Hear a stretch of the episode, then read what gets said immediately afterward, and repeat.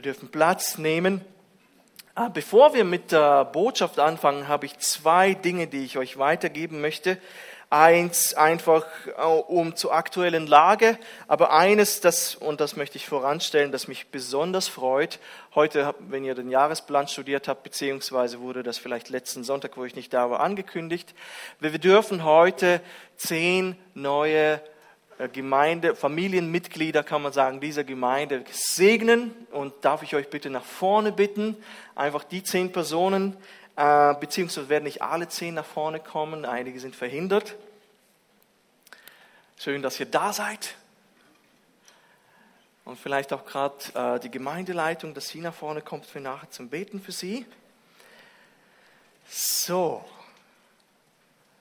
Äh, was soll ich sagen? Ich freue mich einfach mega mit euch und, und für euch und für uns und für den Herrn.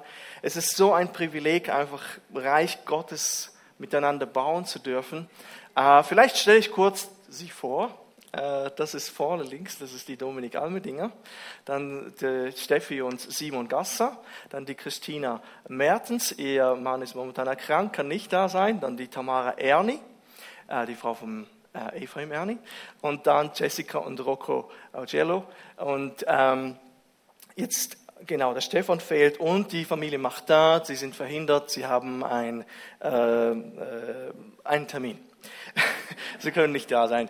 Und ähm, warum Mitglied sein? Warum Mitglied sein in einer Gemeinde? Ich glaube, das ist eine Frage, die immer wieder aufkommt.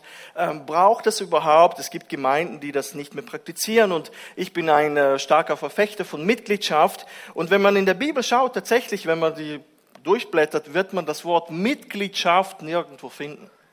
Effektiv, es ist nicht irgendwo zu finden, aber dennoch aus dem ganzen Kontext und einfach Zusammenhang, wenn man das Alte Testament anschaut und das Neue, werden wir, sehen wir, dass es doch ein, eine Gemeinschaft gab, die nicht einfach sagt, ich gehöre zum Leib Jesu universell, sondern ich, die Menschen haben sich auch bekannt zu lokalen Leibern. Es haben sich Gemeinden gegründet und man hat gewusst, wer denn dazugehört und wer nicht. Wer ist denn außerhalb und wer ist innerhalb? Und man, man nahm wirklich Leute wie hinzu, zum Beispiel in der Apostelgeschichte 2.41, die nun sein Wort aufnahmen, ließen sich taufen und an diesem Tage wurden hinzugefügt zur Gemeinde etwa 3000 Menschen. Und man hat gewusst, wer dazu gehört. Denn Mitgliedschaft ist nicht einfach nur eine Unterschrift, das ist mehr das Vereinswesen, sondern Mitgliedschaft ist auch wirklich auch ein Ja zum, zum Leib, zum lokalen Leib und auch ein Ja zur, ähm, zur Verantwortung und auch ein Ja zu, ähm, zur Bereitschaft für den Herrn, auch zu dienen und für ihn da zu sein und, und die Gemeinde zu dienen. Und das ist auch ein Ja von uns, euch gegenüber, zu sagen, ja, auch wir übernehmen Verantwortung und wir freuen uns einfach, euch in unserer Gemeinde willkommen zu heißen. 1. Korinther 12 bis 14, da spricht auch von, von vielen Gliedern, die Teil eines äh, Leibes sind. Und ich weiß nicht, wer von euch der C ist, wer der Finger, aber ihr gehört dazu. Ihr gehört dazu und wir freuen uns einfach, euch segnen zu dürfen. Wir haben sie schon offiziell aufgenommen ähm, an der GV vor zwei, knapp zwei Wochen und wollen jetzt, wer kann, gemeinsam aufstehen und sie segnen.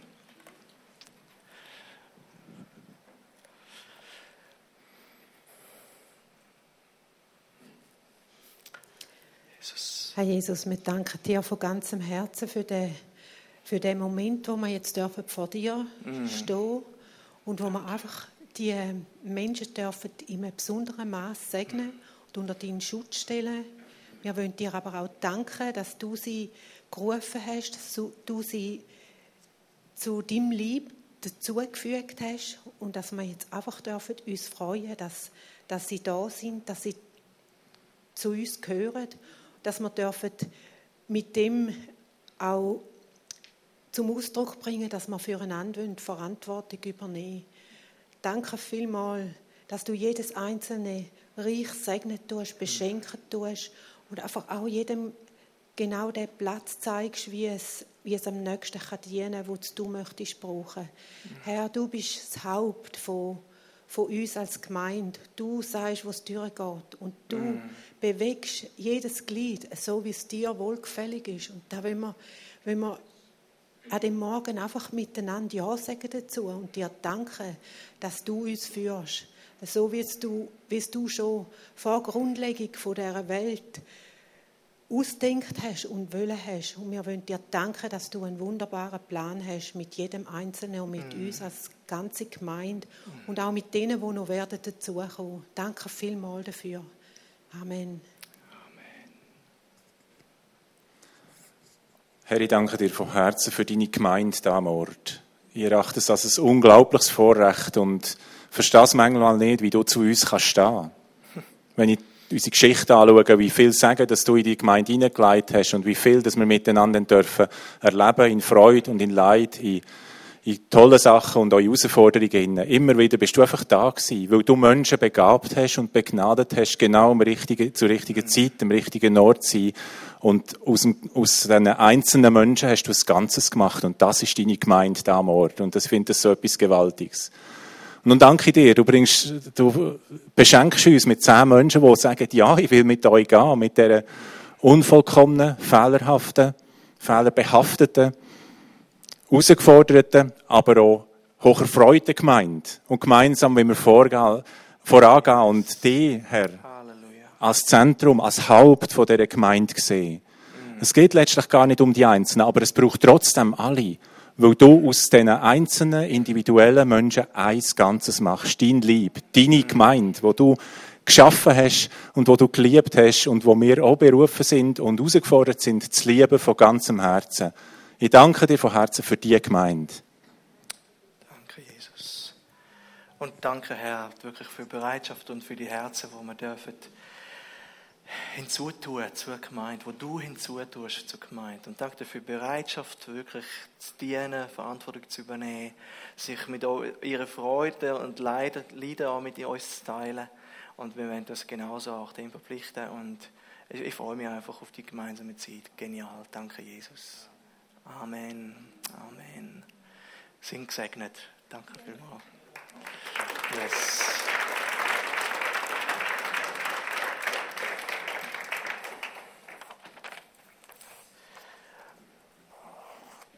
Vielleicht etwas, was mir auch schon vor letztes Wochenende auf dem Herzen gelegen ist etwas auch die, zur ganzen Problematik rund um den Coronavirus etwas zu sagen. Ähm, Micha hat schon bereits letzte Woche ein paar Worte an uns gerichtet. Und es bestimmt immer noch die Schlagzeilen. Und wir wissen nicht, wie lange das noch so weitergehen wird und wie lange das uns noch beschäftigen wird. Wir sehen, dass die Welt den Atem anhält. Wir verfolgen, also ich verfolge aufmerksam. Es gibt ja sogar News-Ticker, Ticker dazu. Äh, jetzt ist ein Teil Italiens unter Quarantäne gestellt worden. Man verfolgt das mit Besorgnis und ich weiß nicht, was es mit euren Herzen macht, aber man nimmt es zur Kenntnis, man nimmt es wahr. Die Welt ist besorgt. Die Welt ist wirklich besorgt und Aktienkurse brechen ein, Wirtschaftsprognosen werden korrigiert und äh, Menschen sind verunsichert. Ich habe leere Regale gesehen in der Schweiz. In der Schweiz. Wisst ihr, als du diese Nudelregale oder was es war gesehen hast, ich habe mich sofort an die Zeit in der Sowjetunion erinnert. Und ich dachte, wow, das habe ich das letzte Mal erlebt ungefähr 30 Jahren. Und ich dachte nur, wie schnell kann das gehen? Wie schnell kann das gehen, dass du in so einem Land lebst und plötzlich etwas passiert und dann alles, alle die, die Sicherheit verlieren und plötzlich diese Panikkäufe stattfinden, ist interessant wie man, ich, ich, ich äh, fühlte mich wie in einer, in einer Reise in die Vergangenheit. Wie betrifft das uns? Ja, das betrifft auch unsere Gemeinde. Ihr habt gesehen, wir haben am Eingang Tische aufgestellt mit Listen. Und es ist so, dass wenn es Veranstaltungen gibt, und das könnten äh, irgendwelche Events sein, Gottesdienste, Konzerte, und dazu gehören wir jetzt eben auch, wenn es um die 150 beziehungsweise über 150 Personen, und in den letzten Monaten hatten wir über 150 Personen regelmäßig, dann ist es so, dass wir einerseits einen, wie einen Antrag stellen, beziehungsweise diesen Gottesdienst melden müssen beim Kanton. Und dann haben wir auch eine Genehmigung bekommen, dass wir die, den Gottesdienst durchführen dürfen. Uh, unser Risiko wird als klein eingestuft und das, das freut uns. Also es ist nicht selbstverständlich, dass wir hier sitzen. Es gibt Gottesdienste, die finden heute und morgen nicht statt. Und äh, deswegen mussten wir auch und, äh, unter den Auflagen, dass wir dann auch effektiv, das hat vielleicht einige irritiert, dass wir die Namen auch eintragen von allen Gottesdienstbesuchern, die hier in diesem Raum sitzen, mit Adresse und auch Bestätigung, dass man in diesen Risiko- oder Epidemie ähm, Ländern oder Gebieten nicht sich aufgehalten hat in den letzten 14 Tagen. Falls es der Fall gewesen ist, sind wir angehalten, die Leute wieder nach Hause zu schicken. Und wir sind jemand, der mit Behörden zusammenarbeitet. Ja, das ist wirklich, die Behörden sind dazu da, ein Organ, das, der von Gott eingesetzt wurde. Und wir sind dazu da, auch dem Folge zu leisten. Amen. Ich glaube, das ist ganz, ganz wichtig. Wir, wir kommen nicht daher, wir sind gläubig, wir, wir stehen über allem.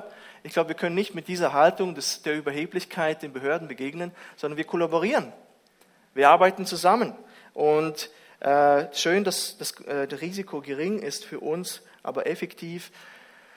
Wir müssen uns einfach in die Hände Gottes bewegen hier. Ja, was tun wir?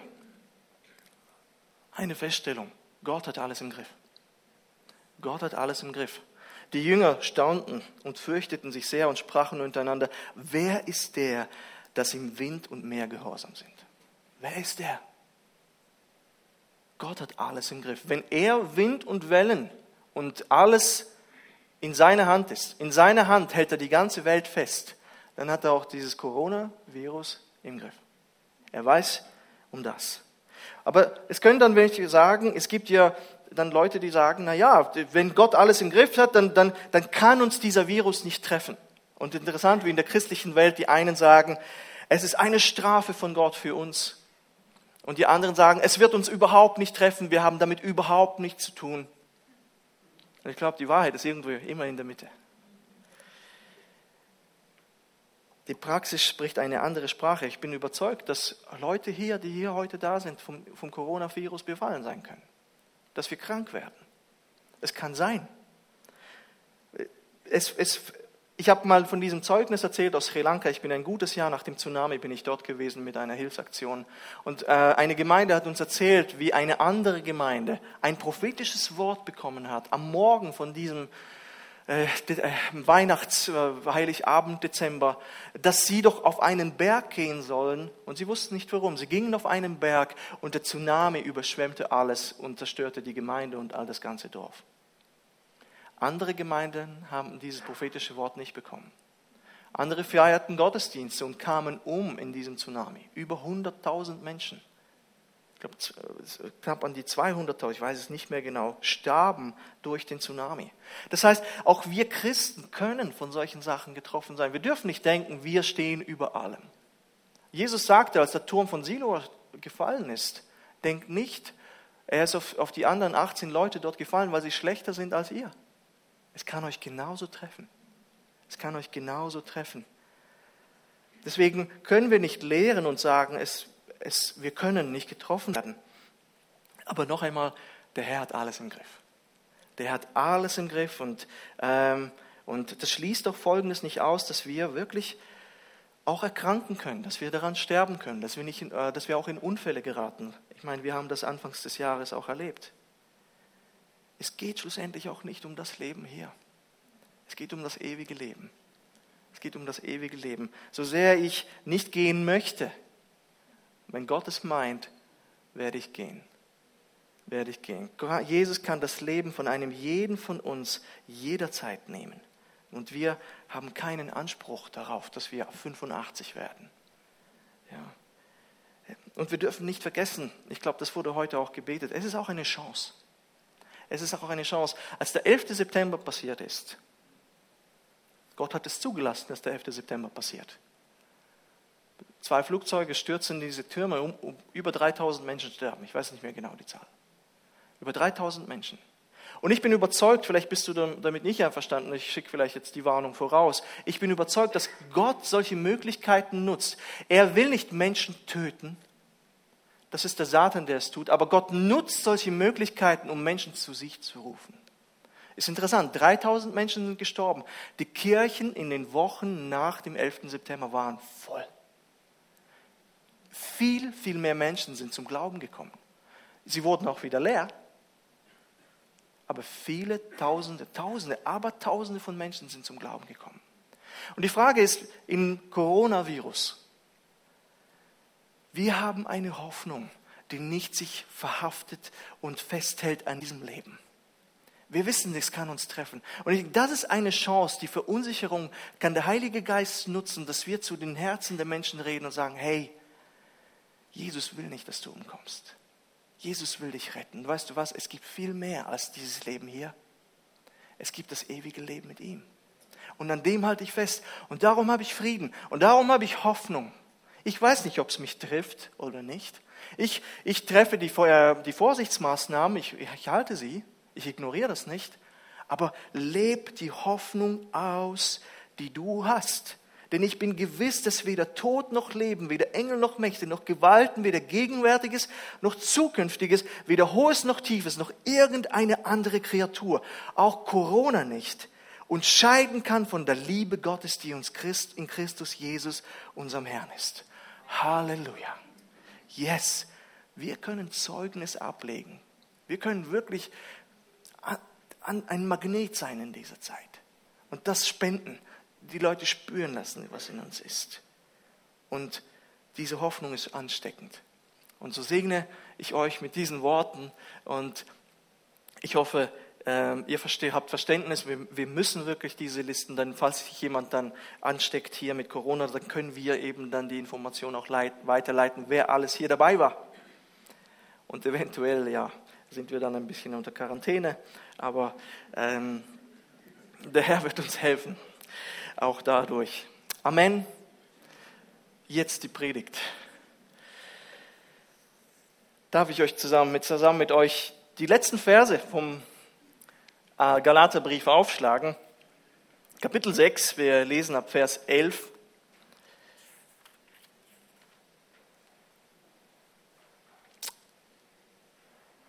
seht ihr, mit was für großen Buchstaben ich den Brief jetzt eigenhändig zu Ende schreibe. Vielleicht ganz kurz ein paar Sätze dazu. Es gibt so viele Theorien zu diesem Vers, warum Paulus mit großen Buchstaben schreibt. Die einen sagen, na ja, durch die Steinigung und allem, seine Augen waren nicht gut und darum schreibt er mit großen Buchstaben. Ich glaube das nicht persönlich. Persönlich glaube ich, dass er einfach nicht so gut schreibt, wie ein professioneller Schreiber schreiben würde es gab professionelle Schreiber und andererseits wahrscheinlich möchte er einfach wie einen Schlusspunkt setzen. Sagt, Leute, das ist mir so wichtig, jetzt nehme ich die Feder in meine eigene Hand und das möchte ich nochmal festhalten. Und er, er fasst sozusagen wie im Sirup alles zusammen. Er holt alles raus, was bisher behandelt wurde und sagt, ich möchte das eigenhändig schreiben. Und weil es große Buchstaben sind, ist es mir besonders wichtig. Jene Leute, und ich lese aus der NGÜ, Jene Leute, die versuchen, euch zur Beschneidung zu zwingen, tun das, um sich mit Hilfe dieser rein äußerlichen Sache Anerkennung zu verschaffen. Und eigentlich wollen sie damit nur die, der Verfolgung ausweichen, die mit der Botschaft vom Kreuz Christi verbunden ist. Es geht diesen Beschnittenen ja auch gar nicht darum, das Gesetz zu befolgen. In Wirklichkeit fordern sie euch nur deshalb zur Beschneidung auf, weil sie dann voll Stolz darauf verweisen können, dass ihr euch dieser äußerlichen Zeremonie unterzogen habt. Für mich jedoch ist es unmöglich, auf irgendwas anderes stolz zu sein, als auf das Kreuz von Jesus Christus, unserem Herrn. Durch ihn ist die Welt für mich gekreuzigt und durch ihn bin ich für die Welt gekreuzigt. Worauf es nämlich ankommt, ist weder beschnitten sein noch unbeschnitten sein. Entscheidend ist für ein, nur eins, ein neues Geschöpf zu sein allen, die sich in diesem Grundsatz halten, schenke Gott seinen Frieden und sein Erbarmen. Sie sind das wahre Israel Gottes. In Zukunft soll mir niemand mehr mit diesen Dingen zur Last fallen. Denn die Narben, die ich an meinem Körper trage, zeigen, dass ich im Dienst von Jesus stehe und an seinem Leiden teilhabe. Die Gnade unseres Herrn Jesus Christus sei mit jedem einzelnen von euch, liebe Geschwister. Amen. Amen. Was für eine Reise durch diesen Brief über Gnade, über Gesetzlichkeit, über Freiheit. Ich habe gedacht, was, was soll ich nehmen? Es, ich meine, zentral offensichtlich ist hier das Kreuz in diesem Text. Und ich habe ich hab an Mode gedacht. Irgendwie, was für eine Analogie soll ich bringen? Und ich bin auf Mode gekommen. Toll, oder? Modekreuz. Macht null Sinn, aber ich mache es trotzdem. Wenn ich die jüngere Generation heute anschaue, dann denke ich, wow, was für Dinge heute beim Tragen modern sind. Entzieht sich meiner, ich weiß, meinem Geschmack oder was auch immer. Ich, das, ich denke immer, vor 20 Jahren würden wir das tragen. Das, das, du könntest nicht in der Klasse so auftauchen. Oder vor, vor 30 Jahren, du könntest nicht in der Schule au, auftauchen mit, mit, mit diesen Kleidern, die zum Teil die Teenies oder die Jugendlichen heute tragen. Zu unserer Zeit waren nämlich Schlaghosen in. Es gab diese Zeit, wo plötzlich Schlaghosen. Heute würde man niemals in der Schule mit so etwas auftauchen, nicht wahr? Wer würde schon, und meine, meine Zeit, ich, ich war dieser Hip-Hopper, der immer diese sehr breiten Hosen, wo man mit zwei Beinen in ein Hosenbein reinkommen konnte. Und, und solche Hosen. Und ich dachte, das ist es. Das ist die Mode und so wird es für immer bleiben. Heute trägt es niemand mehr. Man würde dich komisch anschauen, hast du zwei Röcke an oder was. Verrückte Zeiten. Und jede Zeit ist irgendwo für die, für die ältere Generation wie, was, was soll das? Und wenn wir auf den heutigen Text der Predigt äh, schauen, dann löst es vielleicht komische Gefühle bei uns aus, denn Paulus sagt, ich bin stolz, ich, ich, ich rühme mich und ich, ich kleide mich mit einem Kreuz. Und ich habe einfach ein Kreuz genommen, und, äh, weil wir haben hier ein Kreuz in der Gemeinde, aber es ist, es ist ein schönes Kreuz. Und das hat auch seine Berechtigung, dass es dort hängt. Aber Paulus identifiziert sich mit einem Kreuz. Und das ist komisch, das ist bizarr, fast grotesk. Für die damalige Zeit, das war alles andere als cool. Heute ist das Kreuz für ein Glaubenssymbol für uns. Darum hängt es bei uns hier im Raum. Es ist über vielen Kirchen auf dem Turm zu sehen. Äh, als Schmuck wird das verarbeitet. Aber wenn Paulus damals gesagt hat, ich, ich gibt keinen anderen Grund, mich zu rühmen als des Kreuzes oder stolz darauf zu sein, dann hat es bei den Leuten damals wirklich fast grotesk gesagt. Tut mir leid, aber das Kreuz ist nichts Schönes. Das Kreuz war ein Folterinstrument damals in der Antike, ein Symbol des Todes. Man litt hammermäßig die, an diesem Kreuz, bevor man überhaupt sterben durfte. Und die Römer, für die Römer war es dermaßen brutal, dass sie ihre eigenen Bürger nie kreuzigten. Oder so gut wie nie. Sondern es, es war eigentlich immer den Ausländern und äh, wie äh, Jesus der Jude war, vorbehalten. Man hat es einfach nicht getan. Und warum spricht Paulus vom Kreuz und sagt, ich rühme mich dessen? Das ist etwas, was ich kenne. Damit möchte ich mich identifizieren. Denn die Juden sagten schon, und Paulus zitiert im Galaterbrief, verflucht ist jeder, der am Kreuz hängt. Wenn man ans Kreuz dachte, hat man einfach diese furchtbaren Schreckensbilder vor Augen. Und er sagt im Vers 14 bei uns hier, für mich ist jedoch unmöglich, auf irgendetwas anderes stolz zu sein, als auf das Kreuz von Jesus Christus, unserem Herrn. Durch ihn ist die Welt für mich gekreuzigt und durch ihn bin ich für die Welt gekreuzigt. Ich bin stolz auf das Kreuz. Aber es wird dann eben weniger seltsam, wenn wir dann schauen, was doch am Kreuz geschehen ist, beziehungsweise wer die Person ist, die sich mit diesem Kreuz auch noch zusätzlich identifiziert. Wenn wir die Bedeutung von Jesu Tod anschauen werden heute, dann kann man mit dem Wunsch von Paulus eins werden. Und nur so kannst du sagen, yes, das Kreuz ist etwas Gutes, Schönes und etwas, worauf ich in meinem Leben tatsächlich einzig und allein stolz sein kann. Nur durch Jesus. Und ich hoffe dass, und habe gebetet, dass der Herr uns unser Herz öffnet, dass wir nicht einfach nur das Negative sehen, sondern sagen, oh wow, Herr, ich möchte mich mit dem identifizieren, so wie Paulus. Kreuzzentriert leben, nicht auf mich selbst, wie Paulus schreibt in unserem Brief und gerade auch am Schluss, die Leute, die da euch zum, mit, mit, mit diesen Gesetzen, Geboten kommen, die denken doch nur an sich selbst. Aber ich kenne nur Jesus und das Kreuz.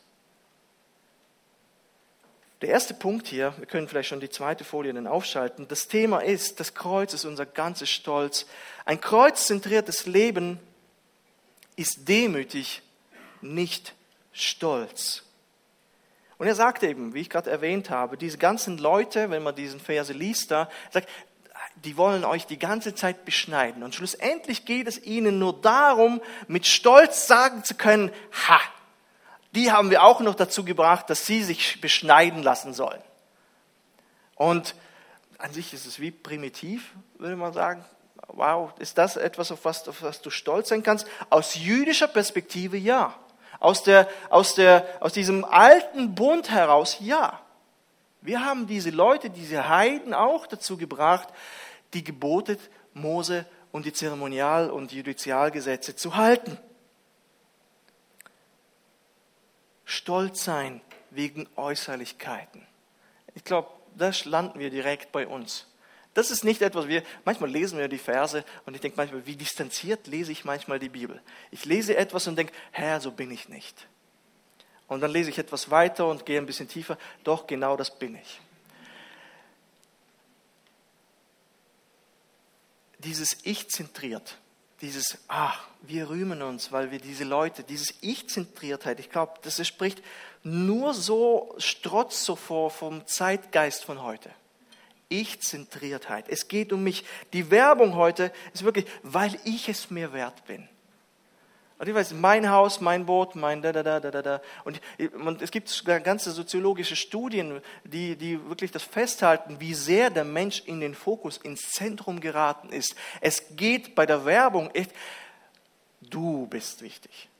Und, und die Menschen nehmen das dankbar an. Ja, genau. Es ist mein Leben. Es, ich kann nach meiner eigenen Fasson selig werden. Was für mich stimmt, stimmt du kannst tun, was du willst. Äh, wirklich, früher lebt man mehr, in Gemeinschaft, heute lebt man mehr für sich. Und das, was für mich stimmt und was, womit ich mich identifizieren kann, ist heute so ähm, die Devise. Und für Paulus komplett eine andere Sache. Wer sich rühmt, der rühme sich des Herrn, sagt er den Korinthern. Wow. Das sind Leute, die komplett auf sich bezogen sind. Und er sagt, wenn du dich rühmst, dann rühme dich doch bitte des Herrn. Wisst ihr, ich habe das selber feststellen müssen, dass ich genau so einer auch bin, der dazu neigt. Und ich glaube, wir müssen ehrlich sein, inwiefern bin ich, definiere ich mich über das, was ich bin und was ich leisten kann.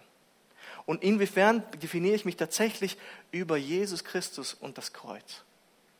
Wir würden sagen, ja, ja, auf jeden Fall, ich habe Jesus Christus angenommen und er ist mein Ein und alles. Aber schau mal etwas tiefer hinein. Amen. Das gilt und du bist errettet, aber inwiefern lebst du das auch wirklich?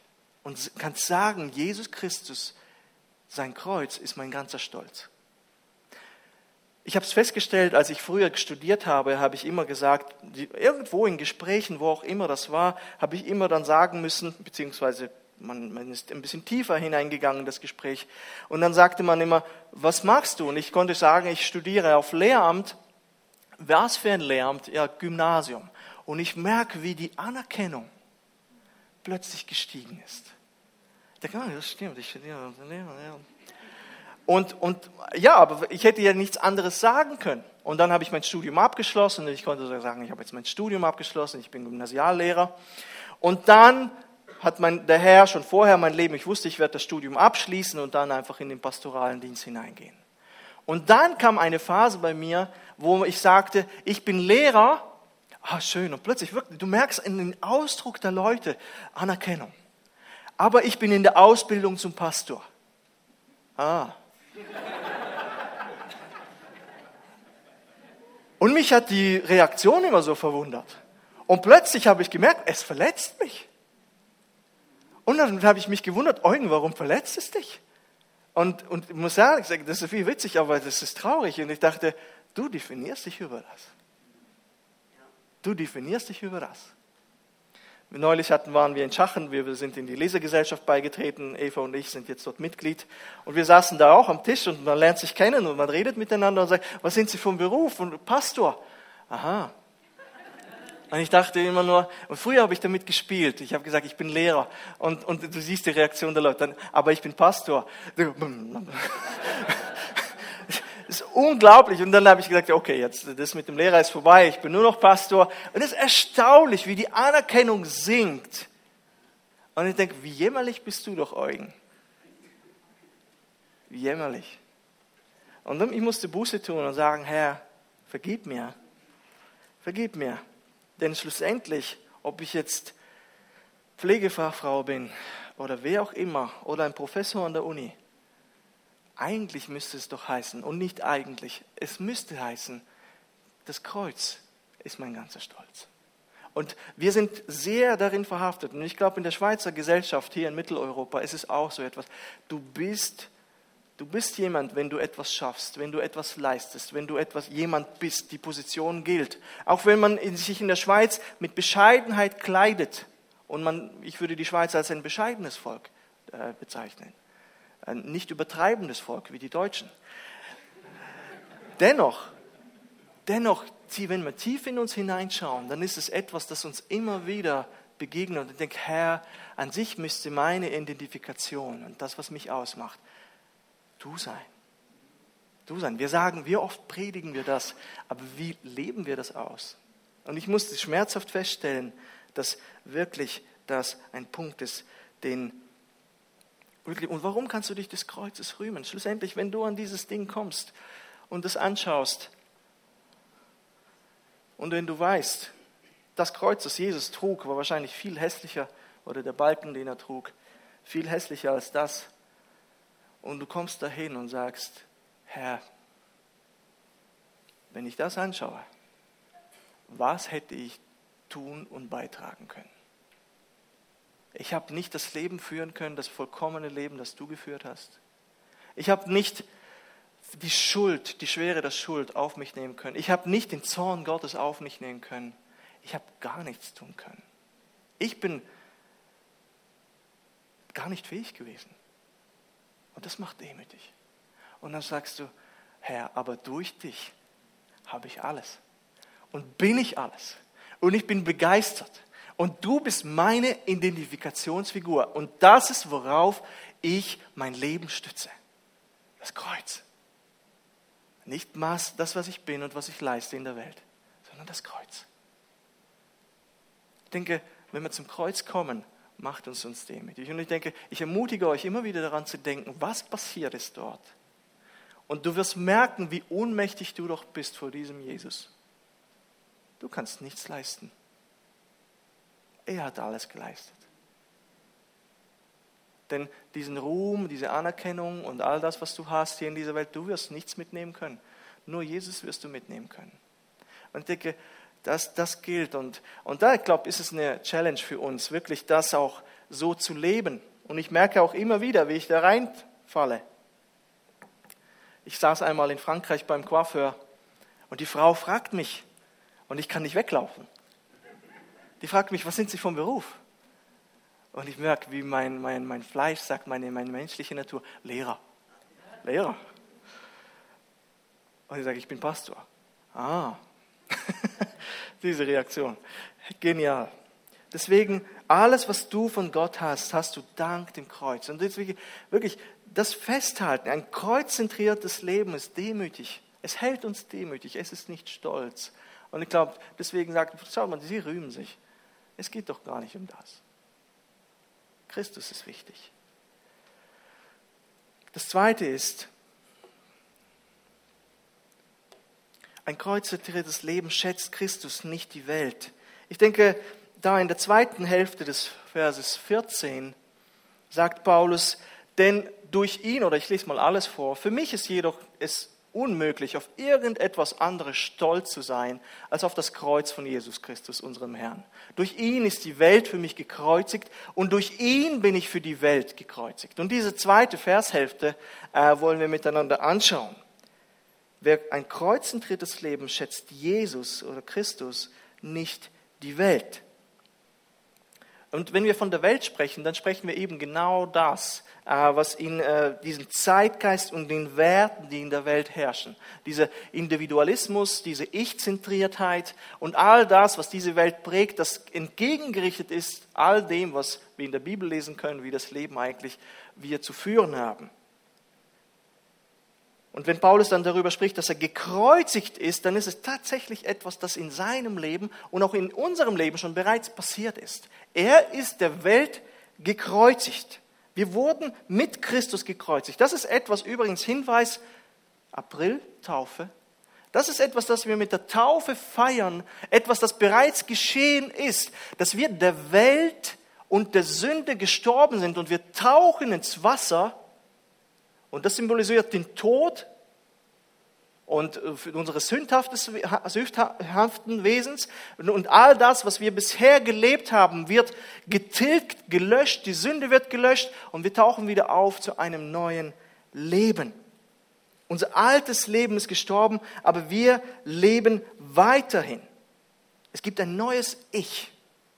Es gibt ein neues Ich, das für Gott und nicht mehr für sich selbst leben möchte. Yes, eine neue Schöpfung. Eine neue Schöpfung. Und Paulus möchte uns wissen lassen, dass wir, all die Jesus Christus als persönlichen Erretter angenommen haben, dass wir als Christus für uns starb, für die Welt gestorben sind und jetzt eben ein neues Leben mit ihm führen. Es bedeutet nicht, dass die Welt uns nicht mehr beeinflusst. Wir merken, wie die Angst vor dem Coronavirus uns beeinflusst. Das Wort Gottes ermutigt uns, keine Angst zu haben. Und wir merken doch, wir sind besorgt, wir treffen äh, Sicherheitsmaßnahmen, wir äh, arbeiten mit den Behörden zusammen. Aber wir merken doch, dass die Angst wie uns auch beeinflusst. Und genauso all die Werte beeinflussen auch, die in der Welt herrschen. Der Todesstoß wurde am Kreuz aber gegeben, aber die Welt hat immer noch diesen, diesen Einfluss auf uns, genauso wie unser Fleisch auch auf uns Einfluss hat. Unsere, unsere sündhafte Natur. Und in Jesus hast du aber den Geist Gottes in dir. Und du kannst für ihn leben. Für ihn leben. Und dich auf ihn ausrichten. Deine Gedanken mit den Gedanken Gottes eins werden lassen. Wirklich vom Geist Gottes dein Leben bestimmen lassen. Und dann in das Wort Gottes hineinschauen und sagen, Herr, ja, das stimmt. Wie soll ich mein Leben führen? Wie soll ich mein Leben ausrichten? Die Welt diktiert nicht mehr das, was du zu tun hast sondern Jesus tut das. Es ist interessant, dass ich, wenn ich mein Leben anschaue, wie, wie, weltdominiert es war. Ich konnte ja nichts anderes wissen. Aber ich, als ich äh, in der Schule war, bin ich sofort auf ein, äh, nach der Realschule auf ein Wirtschaftsgymnasium gegangen. Warum? Ich wollte Geld verdienen. Ich wollte Geld verdienen, denn nach dem Wirtschaftsgymnasium habe ich mich für ein Wirtschaftspädagogikstudium entschieden, äh, wo die Mathe mich komplett zerstört hat. Ich habe viele Prüfungen nicht bestanden, aber ich wollte Geld verdienen. Und noch einmal, nichts gegen ein Volkswirtschaftsstudium, überhaupt nicht. Aber meine, meine Haltung, ihr, ihr könnt Wirtschaftsprüfer sein, was ihr wollt, das ist alles gut und perfekt. Nur einfach meine Haltung war, es ging mir um Geld. Es ging mir um Geld. Ich wurde so geprägt. Zu Hause hatten wir solch eine Haltung. Gewichtung von Dingen hat sich aber dann mit Jesus komplett gewandelt. Ich habe dann sofort meinen Kurs geändert, das Wirtschaftsstudium abgebrochen, ähm, konnte sowieso nicht mehr weitermachen. Und dachte, okay, werde Lehrer jetzt. Das ist was anderes. Und dann mitten im Studium habe ich gemerkt, ich glaube, der Herr ruft mich in den vollzeitlichen Dienst. Und dann habe ich gedacht, aber dort verdient man nicht so viel Geld. Sofort wieder dieser Gedanke. Ich sage, ja, Amen. Und so gehen wir den Weg. Ist interessant, wie das Wesen des Menschen sich komplett verändert, wenn es Jesus Christus begegnet. Es ist unglaublich. Das, das Dinge, die früher wichtig waren, die mich, die mich früher eingenommen haben, zermalmt haben, genauso muss es sein. So baue ich mein Leben. Und das wirklich, es, es, es, es lief auch so irgendwo. Und plötzlich ändert sich die komplette Perspektive und du sagst, nein, ich werde nicht mehr so leben. Die Verlockung der Welt müssen uns nicht wie den Rest der Gesellschaft überzeugen, weil wir neue Neigungen, neue Ziele haben und für das leben. Gier kann durch Großzügigkeit ersetzt werden, Lust mit Reinheit, Angst mit Wahrheit, Neid mit Liebe. Angst auch in der wirklich, früher hätten wir vielleicht Angst empfunden, wenn die solche eine Corona-Epidemie uns treffen würde. Aber jetzt sage ich, ja Herr, ich bin zwar besorgt, aber ich habe tiefen Frieden in dir. Und ich kann diesen Frieden weitergeben. Ja. Charles Spurgeon sagte mal zu diesem Vers hier, durch mir ist die Welt für mich gekreuzigt. Das ist einer der bekanntesten Prediger, den es je gab. Und ich zitiere einfach mal, was er gesagt hat. Was meint Paulus damit, mit diesem Vers? Er sagt, seit er sich in Jesus Christus verliebt hat, hat er alle Liebe zur Welt verloren. Es schien ihm ein armes, gekreuzigtes, sterbendes Ding zu sein, und er wandte sich davon ab. Genauso wie sie es von einem Verbrecher tun würden, den sie vielleicht in Ketten hängen sehen und sie lieber irgendwo hingehen würden, als das arme Wesen zu sehen. Ah, ich kann das nicht anschauen. Also schien Paulus die Welt am Galgen zu sehen, dort aufgehängt. Dort, sagte er, ist das, was ich über dich und all deinen Pomp und all deine Macht und all deinen Reichtum und all deinen Ruhm denke. Du bist am Galgen, eine Übeltäterin, er spricht über die Welt, festgenagelt, gekreuzigt. Ich würde dir keine Feige geben. Warum Feige, weiß ich nicht. Und jetzt beobachte das Kreuz, das andere Kreuz. Das ist, da ist Paulus. Und ja, ich bin für die Welt gekreuzigt, sagt Paulus hier ganz am Schluss. Da ist Paulus. Die Welt denkt so niedrig über Paulus wie Paulus über die Welt. Die Welt sagt, oh, du hirnnissige, der hirnrissige Paulus. Er war einmal vernünftig, aber er ist verrückt geworden nach dieser Vorstellung von dem gekreuzigten Jesus. Der Mann ist ein Dummkopf. Also kreuzigt ihn die Welt. So ist es auch mit der Welt und dem echten Christen. Erkennst du dich darin wieder? Ich weiß nicht, als ich zum Glauben gekommen bin, Komischerweise, genau das wurde mir auch an den Kopf geworfen. Du wirfst alles weg für das, was du gelebt hast. Und ich sagte, yes, es ist so es wert. Es ist so es wert, für Jesus alles aufzugeben, all das Geld und all den Pomp und für ihn zu leben. Und ich hoffe, dass du dich darin erkennst. Ja, wirklich, vielleicht bist du in deiner Verwandtschaft unvernünftig, dumm, man bezeichnet dich mit verschiedenen Namen, Frömmler, Stündler, etc., etc. Schreibt dir vielleicht komische Mails und äh, Briefe. Aber Jesus gibt uns Freude. Ich habe gemerkt, der Herr trägt uns dadurch immer. Und ich habe Freude immer empfinden können, auch in solchen Zeiten, wo selbst meine Familie mich abgelehnt hat. Ich möchte den nächsten Punkt überspringen. Das ist der Vers 16 gewesen und möchte einfach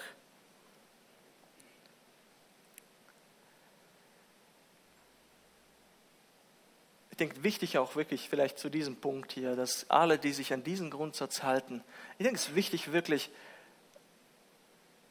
zu wissen, dass wir die Wahrheit schlussendlich, das ist wichtig, dass wir das Wort Gottes immer wieder anschauen. Und Theologie hat Wichtigkeit. Theologie, das heißt, die Lehre von Gott hat Wichtigkeit. Was hat Gott zu dem zu sagen? Was hat Gott zu diesem zu sagen? Er sagt, haltet euch an diese Grundsätze, die ich doch die ganze Zeit euch gelehrt habe. Ihr habt jetzt wieder angefangen, mit Werken umzugehen, sondern hey, schaut mal in das Wort, schaut mal das, was ich gelehrt habe. Und ich denke, das ist wichtig für jede Gemeinde und die Gemeinde ist dafür zuständig, dass wir wirklich da schauen, dass die Lehre stimmt und natürlich die Pastoren auch darin. Ähm, dass, dass wir wissen, wie äh, zu leben ist.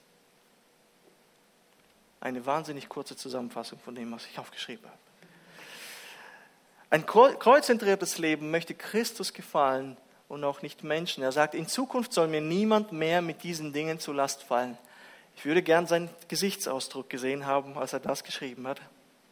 Denn die Narben, die ich an meinem Körper trage, zeigen, dass ich im Dienst von Jesus stehe und an seinem Leiden teilhabe. Die Gnade unseres Herrn Jesus Christus sei mit jedem einzelnen von euch. Liebe Geschwister, Amen.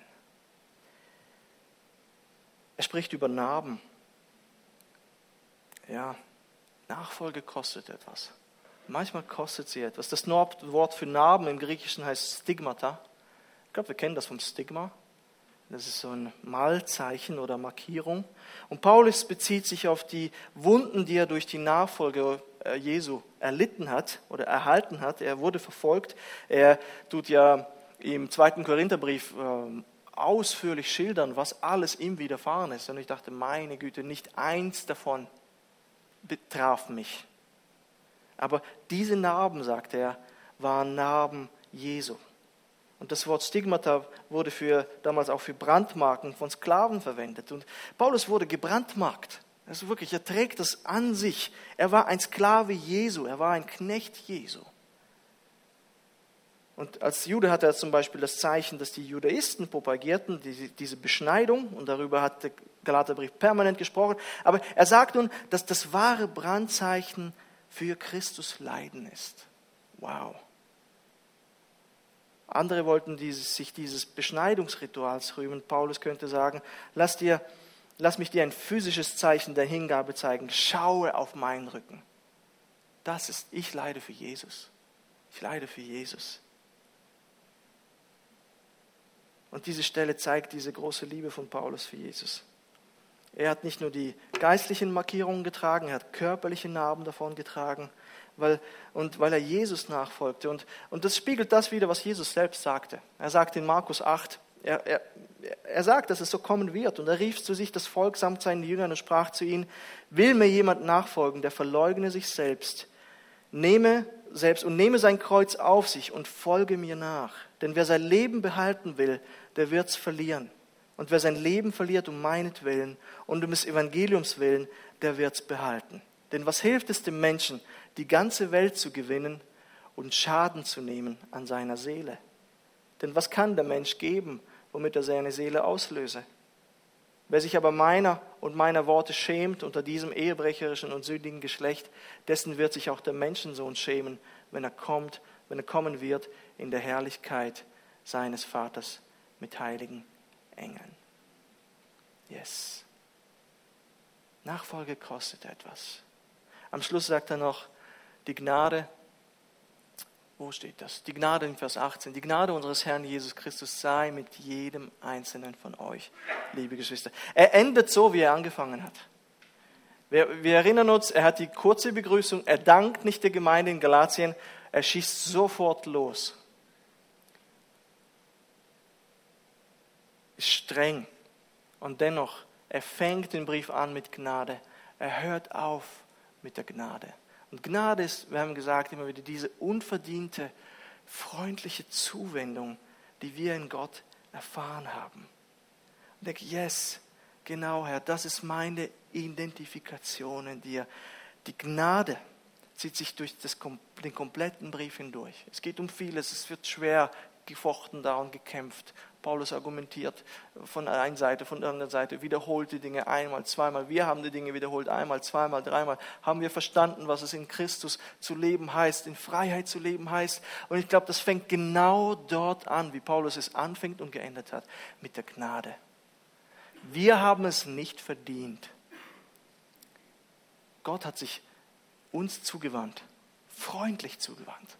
Er wendet sich auch heute dir freundlich zu, unverdientermaßen, und sagt, komme zu mir mit deiner Last, mit deinen Herausforderungen, mit deinen Schwierigkeiten, komm zu mir, ich werde dir Ruhe geben. Schau mal, Christus stirbt für uns. Jesus ist bereit, uns zu rechtfertigen, zu erlösen, zu adoptieren. Das haben wir alles schon in diesem Galaterbrief angeschaut. Der Geist Gottes lebt in uns. Wow. Wow. Danke.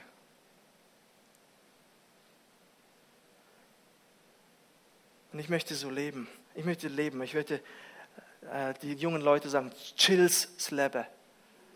Yes. Ich will chillen in meinem Leben.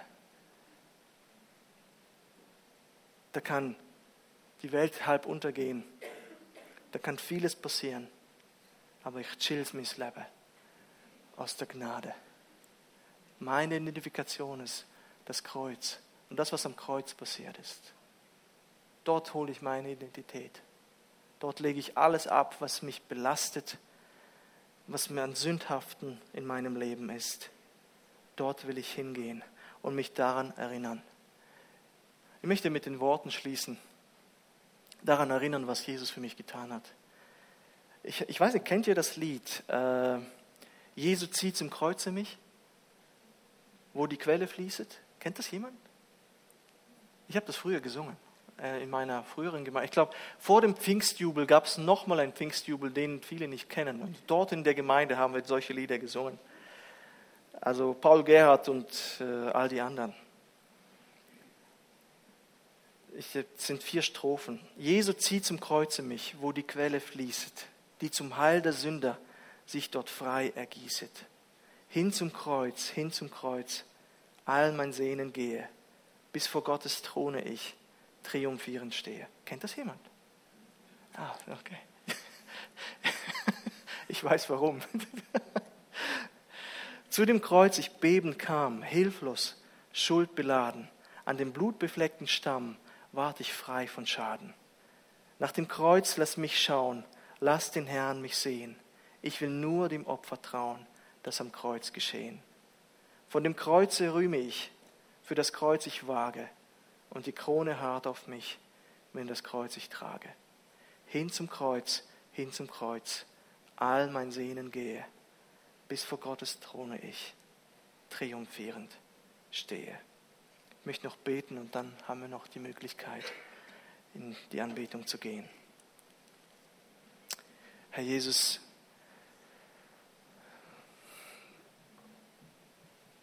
deine Botschaft ist so einfach. Und ich merke, es ist manchmal gar nicht so einfach, sie auszuleben.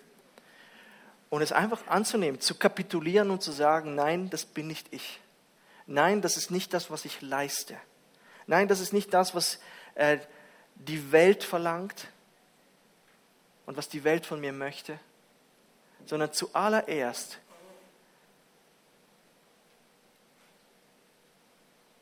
möchte ich zu dir kommen und einfach sehen, wie schlimm es eigentlich um mich gestanden hat und ohne dich stehen würde.